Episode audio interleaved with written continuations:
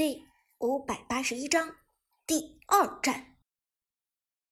半配合环节很快结束，双方进入了本场比赛的第二战。这一场比赛已经是赛点所在，也是神殿战队非赢不可的比赛。好的，双方来到了全场比赛的第二局，蓝色方 Prime 战队对阵红色方神殿战队。上一场比赛，神殿战队全场被 Prime 战队的前期流压制，短短十三分钟就被推下了水晶。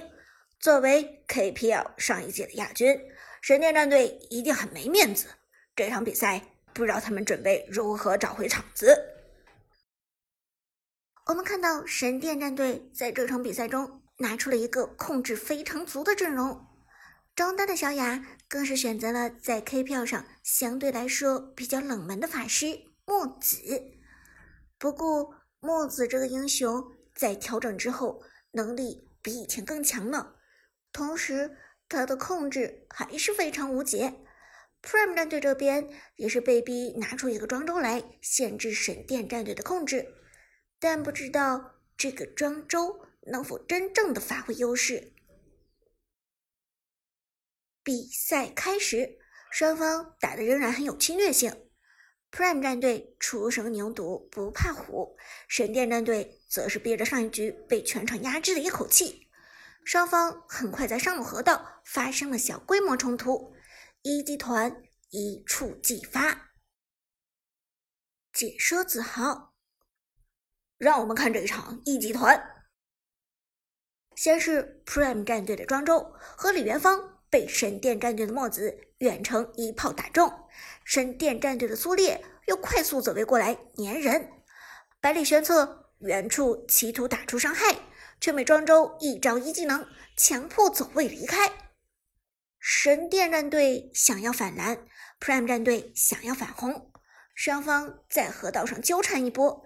李元芳的飞镖套在了神殿战队辅助苏烈的身上，上路两个边路，苏哲的刘邦。与神殿战队的张飞一边清线一边走位纠缠，但这一波一级团始终没能打起来。最后，苏哲的刘邦强势一波破盾，压制对面的张飞，回头三刀帮助李元芳拿下了河道的蓝乌龟，这才结束了上路河道的这波抢节奏。毕竟，Prime 战队这边的阵容并不适合一级团。只靠李元芳一个人的爆炸伤害还是有限的，同时神殿战队这边阵容的控制太多，实在是很难直接正面冲突。一级团没有打起来，Prime 战队收掉了河道上的野怪，签签到。总体来说，这一局的开局是 Prime 占据了非常微弱的优势，是这样的。但是我觉得神殿战队这边在四级之前是一定会抓住 Prime 战队打一波团战的，毕竟神殿战队这边的控制非常足，只要配合得当，完全可以将 Prime 战队限制死。而 Prime 战队中唯一的希望就是靠庄周一个大来解控，所以神殿不会给他们机会，让庄周安然到达四级。自豪大。芊芊不由得觉得子豪说的非常有道理，点头道：“嗯，看来还真的是这样的。”同时，Prime 战队也都料到了神殿战队的思路。神殿战队既然坐拥这么多的控制技能，那么肯定是不能浪费的。第一波野怪，李元芳收的是上路蓝 buff，对面的百里玄策。收的则是下路红 buff，而在红 buff 到手之后，神殿战队立即由百里玄策、苏烈为首，朝着中路移动，配合墨子强打 Prime 战队中路的法师杨玉环。果然，神殿战队开始搞事情了！子豪兴奋说道：“他的判断对了。”小雅的墨子走位非常风骚，沿着河道一个反扑，突然转身。抬手就射，直接命中。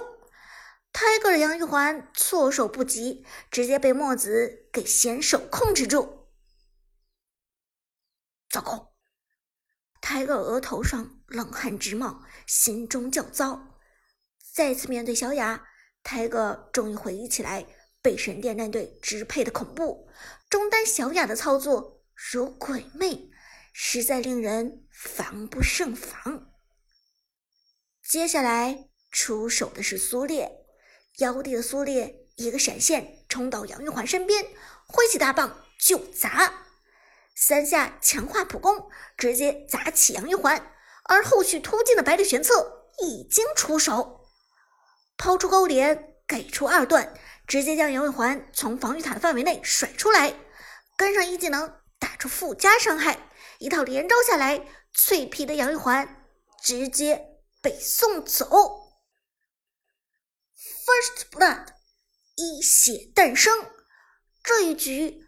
一血来的不比上一局的慢，直接在二分钟之前逼出了第一滴血。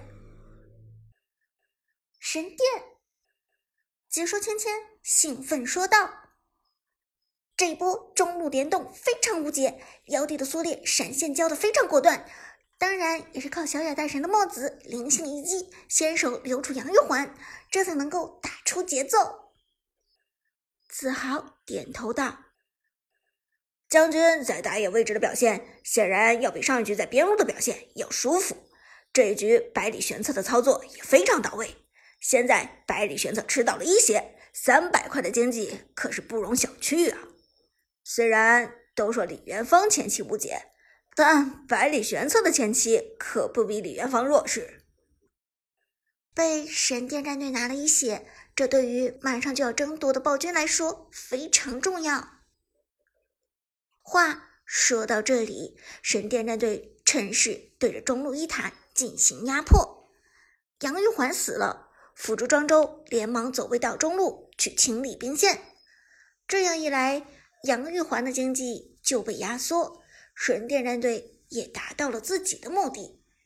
百里玄策吃了一波经济，回了野区拿蓝，这一波赚得盆满钵满。二分钟马上到来，河道上一声咆哮，暴君诞生，神殿战队开始站位。目前来看，双方的打野纷纷到四，但这也只是全场唯二等级到四的人选。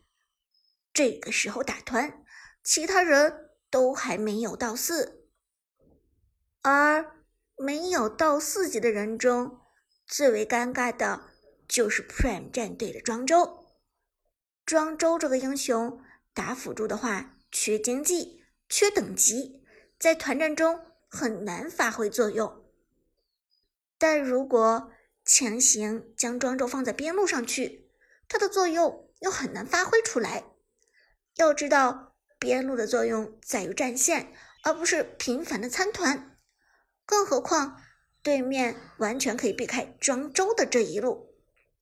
如果庄周走上，那么就频繁的去下路叫团；如果庄周走下，那么就改去上路叫团。这样一来，庄周走边路，尽管有了足够的经济和等级，他本身的辅助作用又发挥不出来。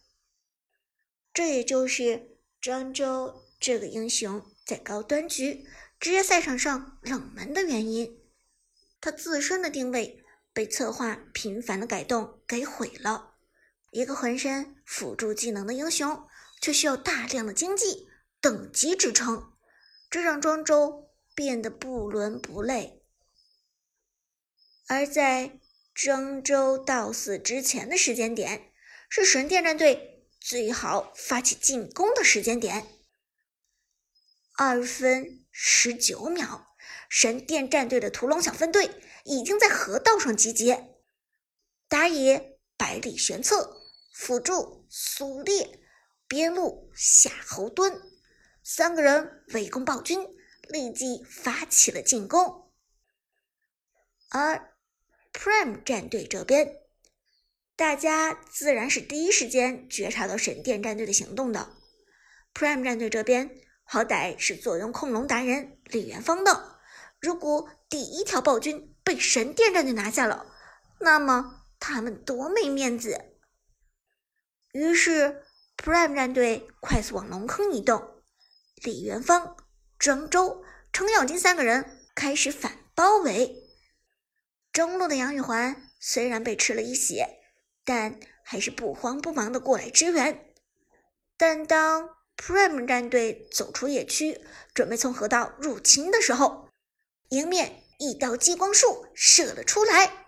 小雅的墨子又是一发二技能封锁路径，而且很尴尬的是，旺财的庄周还被二技能给控制住了。不过。好在庄周有着足够的自保能力，解控从墨子的二技能中离开。但此时暴君的血量已经所剩无几，想要反抢已经来不及了。李元芳一个二技能快速划过去，大招甩出，命中了神殿战队的两个人和暴君。但百里玄策一招三技能划过暴君，打出。暴击伤害，收割暴君属于神殿。